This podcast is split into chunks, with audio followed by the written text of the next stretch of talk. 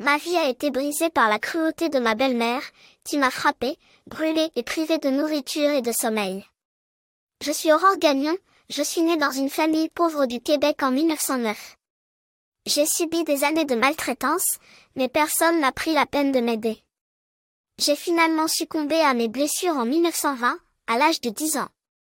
Mon histoire est triste et choquante, mais elle a également permis de sensibiliser les gens à la violence domestique envers les enfants. Je suis devenue un symbole de la lutte contre la maltraitance infantile et j'espère que mon histoire aidera à protéger les enfants victimes de ce fléau. Abonne-toi pour en connaître plus sur les histoires de ce monde.